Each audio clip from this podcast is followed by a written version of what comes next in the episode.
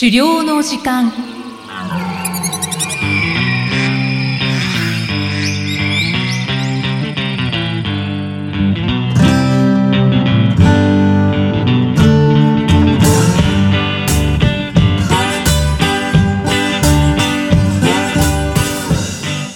こんにちは、漁師の藤井久人です。こんにちは、進行役の生きみえです。この番組では狩猟に関する様々なトピックをお話ししています。藤井さん、今回もよろしくお願いいたします。よろしくお願いします。さて、今回は丹波山村の漁師、小坂幸則さんへのインタビュー後編ですね。はい。前編では漁師としてのこれまでのご経歴のお話を中心にお伺いしましたが、後編では小坂さんが運営されているタバジビエについてのお話や、新米漁師へのアドバイスといったお話を伺っています。はい。それでは、早速インタビューの模様をお聞きください。次にですね、はい、小坂さんが運営されているタバジビエはい、についてお話を伺いたいと思うんですが、タバジビエについてご紹介お願いできますでしょうか？はい、えーっと、タバジビエは、まあ、私が村のその処理場の方を、えーっと、任せていただいてやりだしてすタイミングに、まあ、立ち上げたブランドでして、うんで、まあ、一応そのタバジビエっていう名前の通り、ジビエに乗せて、うんまあ、さっきの山梨の話じゃないですけど、えっと、山梨県っていう名前をジビエに乗せて出したいっていうのと同じ発想で、丹波山という名前をジビエに乗せて全国にこう発信していきたいっていう願いを込めてつけた名前なんですよね。で丹波山って丹波山と一緒なんですよ。うん字書くと漢字で書くとで私が望んでるのって丹波山の名前が丹波山で知られることなんですよね。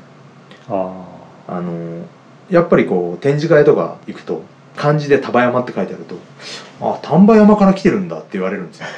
で もちろん丹波も京都とかの丹波とか、ん。あっちのまあ兵庫にもあるのかな、であっちの方の関西の方の丹波がやっぱ有名で、うん。でどうしても丹波丹波って呼ばれちゃうんですよ。いやだから束なんです でもちろんジビエとしてもそういう束は、えーっと今出てってるっていうことを全国の皆さんに知ってもらいたくてで束ジビエって名前にして。なるほど。このイラストもなんか丹波山のこうイメージに沿った形にしてるんですか？そうですね。あのデザイナーさんが作ってくれたものなんですけれども、まあ本当は私が作ろうとしてたうん。デザインって全く違うんですよへえ裏話。でた100%無視。笑っちゃうぐらい無視されてて そのコンセプト。なあこの人見事にこうかすっても来ねえぞって思ってそもそも私違う名前つけたんですよ。で依頼をかけたらちょっと一回村に行かせろって言われて、うん。でその方村に来てもらってで村は全部案内したんですよ。うん「えっと丹波山ってこういうとこなんですよ」って言って出来上がってきたローデザインが今のそのタバジビエのデザインですね。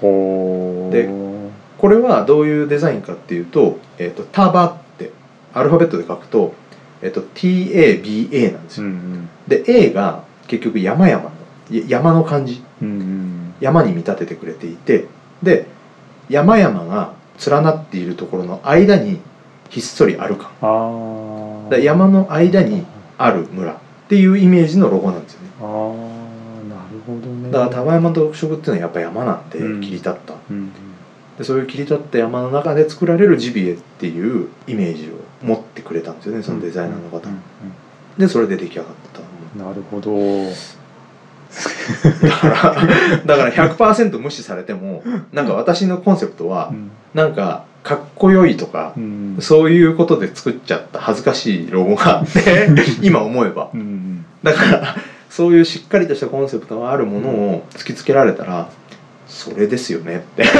納得されたわけですね。だからもう本当に100%納得でああこれは素晴らしいですねって言って。うん。でやっぱそういうデザインができてでやっぱりそのデザインとをつけてまあやっぱり全国の方に分かってもらいたいなっていうのもあるのでそれは積極的にロゴは出すようにしてます。なるほど、はいタバジビエは始めた時にどういうとこから始めてったんですか、えっとあのー丹波山の食肉って量が取れないんですよ。全然年間100頭ぐらいしかうん。食肉加工できなくて、うん全国的に見ればすごい量が少ないんですよね、まあそれでいくとお肉をお肉としてだけ売ってるとそれを手に取れる方が非常に少ないんですよ。うん。でそうなってくると我々がやりたい束の PR にならないんですよね、なのでちょっとこれは何かうまい方法がないかってことでちょうど村とも話をしてて加工処理場を作る話になってたんですね、で、まあ、加工処理場っていうのはその丹波山の地元の野菜とあとは、えー、と丹波のジビエ丹波山のジビエっていうのを利用した何か加工品が作れる施設を作りましょうっていう事業があって。でそこで地元でカレーだったりコロッケだったりあと惣菜系のものが作れるような加工処理場がいいんじゃないかって話をして、そしたらまあそれでいきましょうって話になって。でそれを作るようになったって感じですね。最初の商品は何だったんですか？最初の商品はカレーとコロッケですね。あカレーかとコロカレーッケから。ですね。はい。カレーとコロッケができて、うん。そぼろができてで鹿だし鍋スープができて。うんで今は多分加工品のラインナップはその4つですかうね、ん。はい。ね、さっき私もカレーを大量に買い込んだわけなんありがとうございです。け どありがとうございます。すごいスパイスの香りが特徴的なそうです、美味しいカレーなんですよね。ありがとうございます、うん。そこからだったんですね。そこからですね。だからとにかく丹波ジビエっていうのは、うん。本当にこう丹波山をこう発信するための名前ですね。だからあとそれを多くの人に知れ渡らせたいうん。ために、まあ、お肉をお肉として販売することとあと加工品にして販売することをやってったっていうような感じですかね、今何個ぐらい商品あるんですか？どうだろうな。まあ普通に、まあ、食肉は食肉としてあって、うん。で今お話しした、えー、と4つの加工品。あとはソーセージを一応川口湖の方にお願いしていて、あの製造してもらって販売してるんですけど、それが一つとあとはその鹿ラーメン。っていうのを、まあ、飲食系のものでとして出させていただいてるって感じですかね。だから今6商品ぐらい、はい。うん。あとあの犬用あのそうですね。そう。あれはあのタバジビエの中でペットジビエっていうのも作っていて、うん。でこのコンセプトはタバジビエの方でそぼろとカレーっていうのを出していて、うん。なんかそのワンちゃんと一緒にジビエを楽しめる、うん。えー、とペットフードっていうことをコンセプトにやっていて、うん。でそっちでは、まあ、ベーシックな鹿のお肉のジャーキーとあとレバーのジャーキーそれから、えー、とあばら骨ですね。スペアリブと、うん。あとは、えー、とアキレス腱のものとああとここの鎖骨のところの,、うん。あの扇形の部分があるんですけど、うん。そこの骨の部分とあとはレバーとミンチのふりかけ。うん。それにワンちゃんと飼い主が一緒に楽しめるそぼろとカレー。うん。ワンちゃん用のそぼろとカレーも実は作っていて、だから飼い主がそぼろとカレーを食べるときに、うん。ワンちゃんも一緒に食べれるカレー。いやそういう意味だったんですそうなんですそうなんです。へえそうですね。それはちょうど去年から販売しだして、うん。結構やっぱり鹿はドッグフードとしてはすごくこう優れているのでうん。おかげさまでそっちのニーズは高いですね、うん。よくペットショップなんかでもね鹿肉って出ますしね。だからそうですねタワジビエの特徴としては結局そのペットジビエを作ったことの背景にもなるんですけど、えっと、うちが大切にしてることっていうのは丹波山の漁師さんたちってやっぱり山からいただいた命っていうものを山の神からのこう授かり物っていうところの感覚が非常に強いんうんですよね。でやっぱり漁で取れた獲物っていうのは心臓をちゃんと神様に捧げてでみんなでその後食させていただくとか、で山の神様のご加護でいろいろあるっていうことを非常に重要視していて、で毎月17日は山の神の日っていうふうに決めてみんなでこう酒を飲み交わすとか感謝しながら、まあ、安全を祈願するみたいな会もあるんですけど、ですんで、まあ、一応山から取れた恵みっていうのをこう余すところなくこういただく努力をするというのが非常に重要で、やっぱりこれは丹波山の教えなのでそこをこう忠実にやっていきたいっていうのが丹波ジビエなんですよ。でその中でやっぱり食肉を肉として売っているだけだと、まあ、私がこっち入ってきてやったばっかりの時って大体1頭100%とした時大体25%ぐらいしか有効活用ができてなかったんですようん。だからお肉をお肉としてしか売ってない、でそうなると残りの75%はどうなったかって言ったら廃棄なんですよ。うん1頭のもうほぼほぼ75%が廃棄されてるってすごいことで、これまずいんじゃないかなと思って。でなんかできないかなって思って一応皮は、えー、とインデンっていう伝統工芸品のものにこう加工できるようにうん。なっていて今は。あとは骨は先ほどちらっとお話ししたその鹿ラーメン今ラーメンを作っていてそこに出して、えっと、出汁を取ってみたりだとか、であとその食肉等々に関してもハツだったりタンだったりレバーだったり。レバーは食用じゃなくてこう犬用に回してますけどそういった部分で食べれるところの部位をちょっと多くしてみたりだとか。であと角はもう角としてオブジェですごくニーズがあるので、うん。それで売ったりとか。であとは、えー大きな塊肉にならない細切れの部分に関しては加工品としてコロッケにしたりうん。カレーにしたりで流用してであとそうだあとそのペットジビエの方の話で罠とかで取ると血が入っちゃうんですよ。うん結局うっ血しちゃってと食肉としては出せれないお肉になっちゃうので、これまでって結構そういったところが無駄になっちゃってたんですけどそれをワンちゃん用に提供することでうん。逆にワンちゃんは血が多い方が喜ぶんで。あそうなんですそうかなんですそうなんです。よへえ意外。だからやっぱりその血がすごくいいみたいで、うん。そこの鉄分をワンちゃんは取るみたいなのでそこをもう全部ペットフードにしてしした方がいいっていうことでペットジビエっていうのを作ってでそっちにこう流用するようにしたってそうだったんですね。だから今結局全体の70%ぐらいはまあ一応有効活用ができていて、今残りは胃袋と腸と頭蓋骨。ああはいはいはいだから頭蓋骨は一応なんか盆栽になるみたいなんですよ。スカル盆栽ってのがあってあのこう打たれるじゃないですか。でこういう穴が貴重らしく。だこういう穴のところに苔を蒸させてうん。でこう盆栽を作っていくっていうのがアート作品としてあるみたいでなんかそういったもののワークショップみたいなものができないかって思ってたりして、うん。で今後はそれを活用していくのとまあそうなると残りもうちょっと20%ちょこちょこになるんですけどそこを今捨ててるんですよ。うん。損害産業廃棄物ってことで捨ててるんですけどこれをなんとか村内で完結できないかっていうのを思っていてこれに関しては多分その焼却炉を、えー、と村内に1個設けて、うん。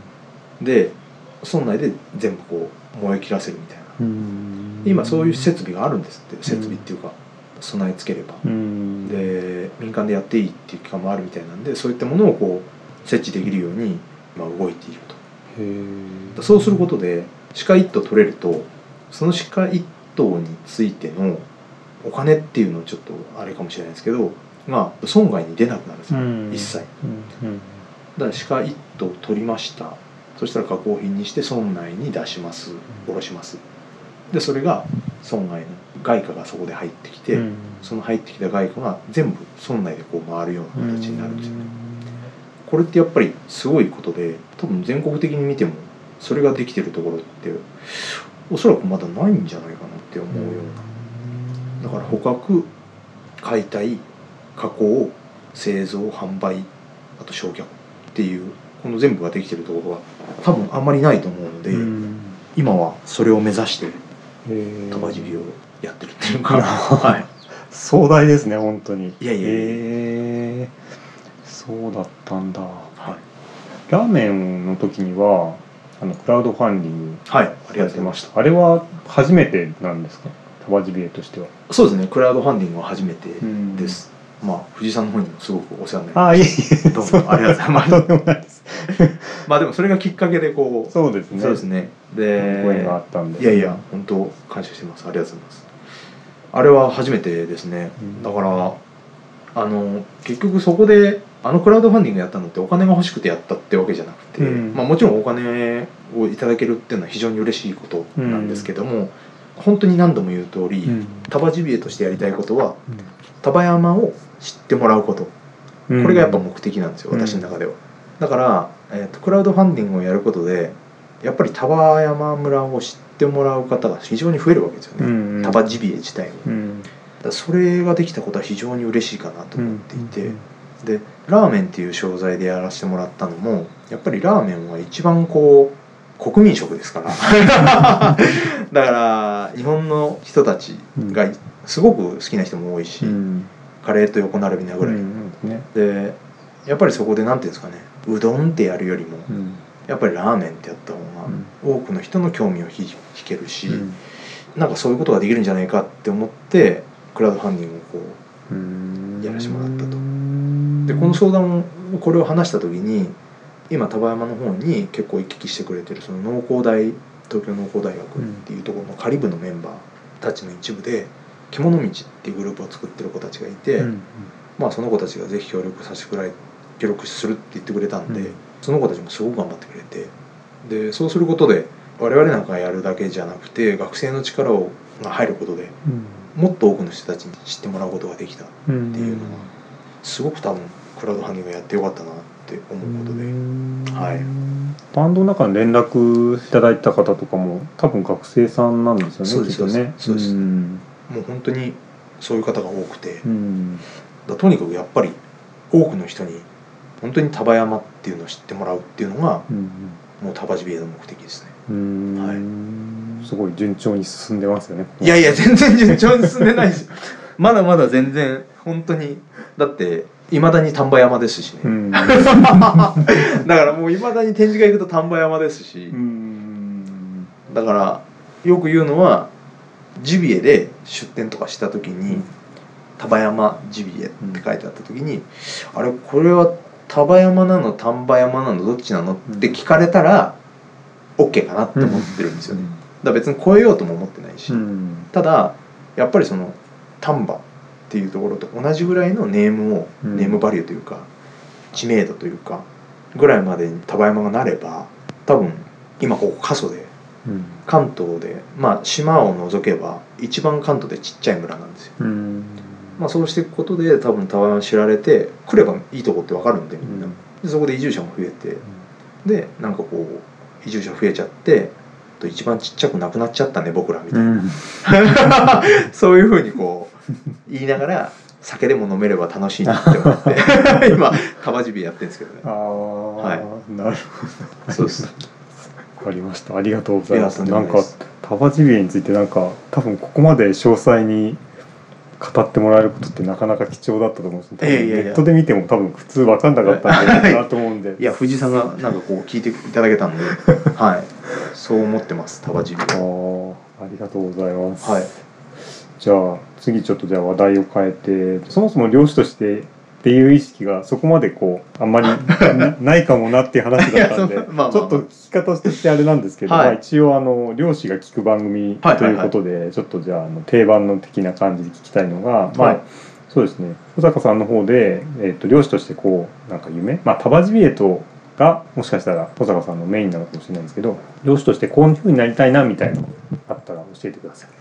はい。えーっとまあ今藤井さんの話もあった通り私が漁師として一発なことを言っていいのかっていうのもちょっと私の中ではあるんですけど ただちょっと思ってるのはまあとはいえ私も漁師をやらせていただいているのは事実でして、うん。でまあ私が思うのは結構そのうちの方に来る漁師の募集とかもやりますから、来てくれる若者たちが結構いるわけですよね、でそういった若者たちの中で結構ある話っていうのは自給自足したいって言うんですよ。うん自給自足を夢見てきますっていう方々が多くてで結構漁師って自給自足できる人っていうイメージなんですよイコール。うん。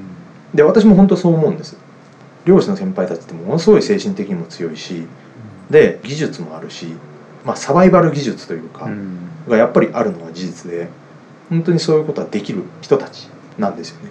なんですけどそうなるためにはもう本当に小さな頃から彼らは英才教育を受けていて、うん。もう半端ないわけですよ。あの雪の中で火付けをするとか 例えば火が燃えやすい木の根っこはどれかとかじゃあ生木って言って、まあ、まだ切ったばかりの木を燃やすためにはどうやればいいかとかって技術もすごく持っていて、でじゃあ刃物の代わりにこういうものを自然のこういうものを使えばいいとか、でこの木の実はこうだからああだからっていう知識もものすごいあるわけです。よ、それってはっきり言って机上で何かを学んだわけじゃなくて、長年かけてようやくそういうふうになってるんですよみんな、で、えー、とそういうものが漁師さんなんですよね。今はっきり言ってこう来てくれる若者たちはそれを夢見てくるわけですよ、まあ本当にすぐにそうなれるかって言ったら無理なんですよ、でこれだけは本当に強く思うんですけど自給自足って非常に難しい、うん、でやるからには多分自分で何かを全てやらなきゃいけないっていうマインドじゃないと多分やっていけないと思うんですよね。で漁師さんたちが全てそう思うのは漁師さんたちは自分たちに降りかかってきたものを払いのけようとしないんですよね。例えば災難があったりだとか、うん。困難があった時にじゃあこれをどう払いのけるかじゃなくてどうこなしていくかってすごいみんな考えるんですよ。でこういうことが起きちゃったって言ったらじゃあ俺は何をやるべきかっていうのをすごい考えてで自分たちでどうにかする術を考えて実行するのが漁師さんなんですよね。だから決して漁師さんっていうのは獲物を取るだけとか、獲物を取るのが楽しいとか、そういう人たちじゃないんですよ。やっぱり生き抜く力がすごい強いしそういった教育っていうか経験がすごい強い人たちなので実際相対すると非常に厳しいと思いますし、非常にストイックな方々だなって私は思います。でそんな中で私も新米漁師の頃からずっとこう思ってるのはやっぱりこう自分の周りでやらなきゃいけないことは自分でやらなきゃいけないんだと。うん。アイデアだったり理想だったりっていうのは分かるけどやっぱり泥臭いことやっていかないと、まあ、一発の漁師としては認めてもらえないし、やらせてもらえないと。だから獲物をどううまく取るかっていうことよりも多分身の回りのことをきっちりやる、うんこれだけがやっぱり漁師の心得としては非常に重要なんじゃないかなっていう。あの誰かを頼りにするんじゃなくてまず自分が何かをすることを考えて、それを解決するための術を一つ一つコツコツ学んでいくっていうのがすごく漁師としては重要なんだなっていうのを思っているので、ぜひ新しく漁師になりたい方っていうのは あのそういった技術を学ぶというのよりは、えー、と漁師の生き様というか、あのマインドというかそっちの方を学んでもらいたいと思ってます。ちょうど 順次の 鐘が鳴ってますけど。はい。なるほど。え、保坂さんも、まあそういうふうになっていきたいなって、まあ今その途上にあるっていうはい、感じなんですかね。もうまさにそうですね。にやっぱり先輩たちはすごく強いしすごく学ぶことばかりが多いし、うんで多分ずっと漁師やっても多分追いつかないで終わるっていうのはもう明らかなんですよ、うんうんだってもう経験力も違うし。だからかといって諦めるわけじゃないし、あのそういったマインド的なものはちゃんとキープしながら一個一個やっていきたいなと思ってます、はい、ありがとうございます。はい。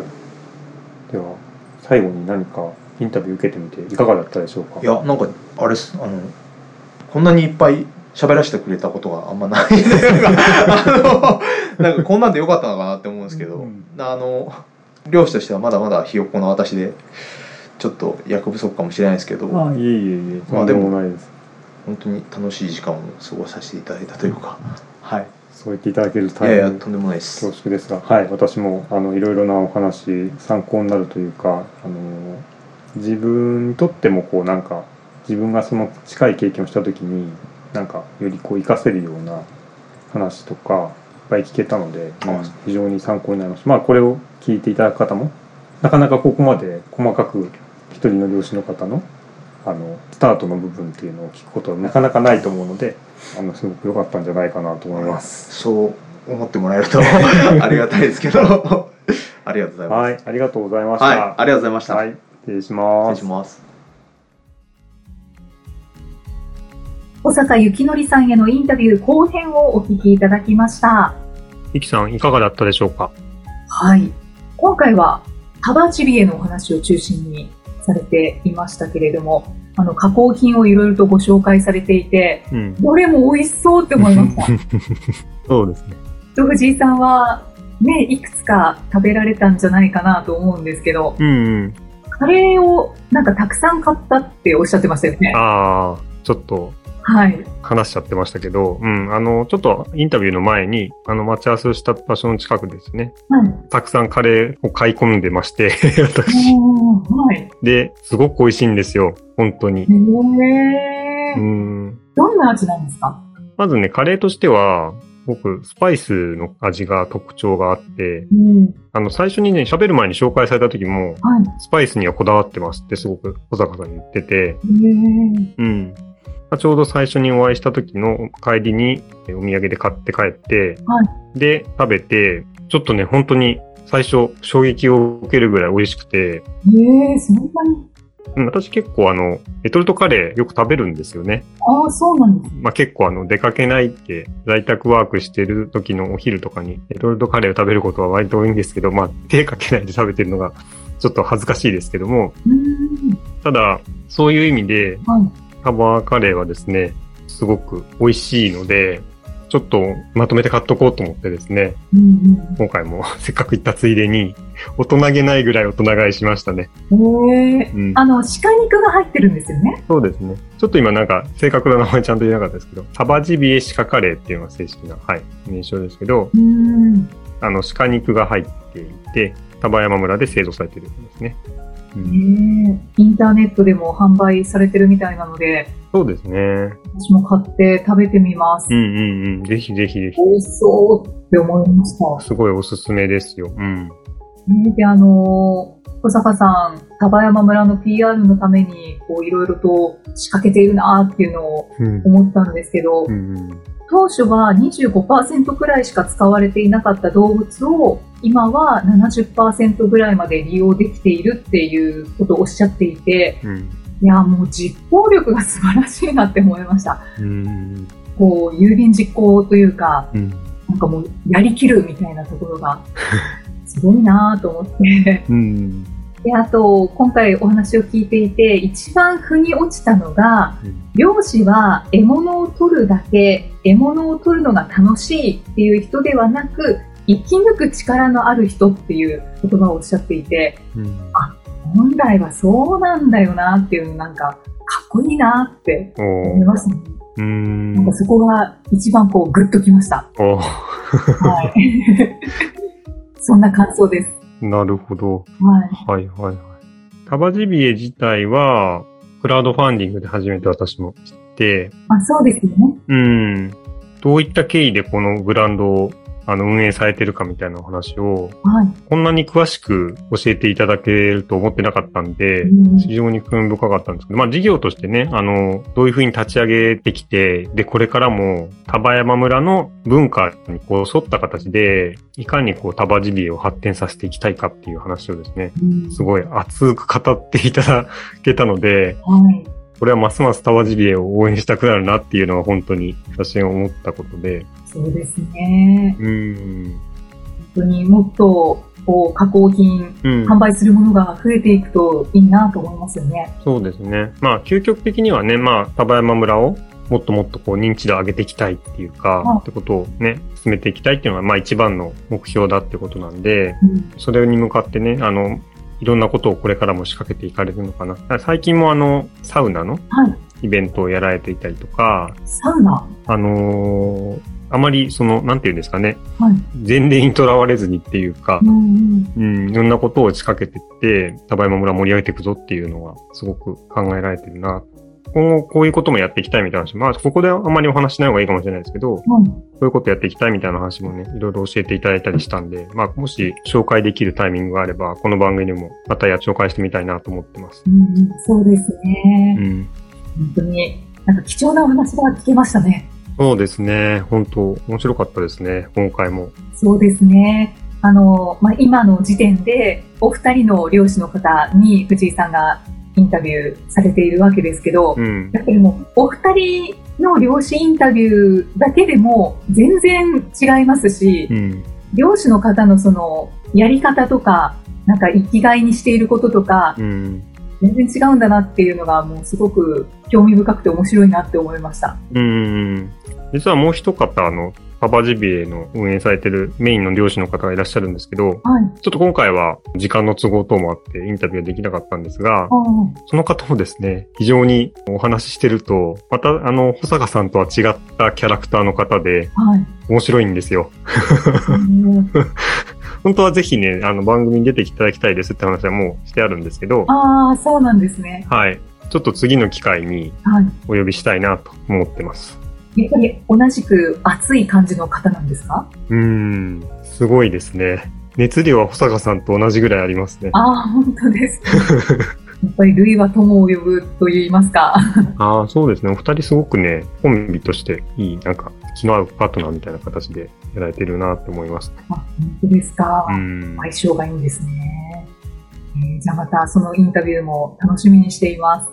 そうです。まあ、ちょっとこれから料金に入るんでね、みんな忙しくなるから、うんうん。ちょっとそのタイミングを見つつかなとは思ってますけど。そうですね。はい。また、うん。はい、料金が落ち着いてからでもいいと思ううんんで。すね。はい。藤井さんも忙しくなってくるんじゃないかなと思いますので。そうですね。忙しくしていきたいですね。そうですね。はい。ということで、えー、丹波山村の漁師、保坂幸則さんへのインタビュー。今回は後編をお聞きいただきまして、えー前回、今回と貴重なお話を聞かせてもらいました。保坂さんありがとうございました。ありがとうございました。さて、この番組では資料に関するご質問や番組へのご感想をお待ちしています。メッセージはエピソードの説明文に記載の URL からお寄せください。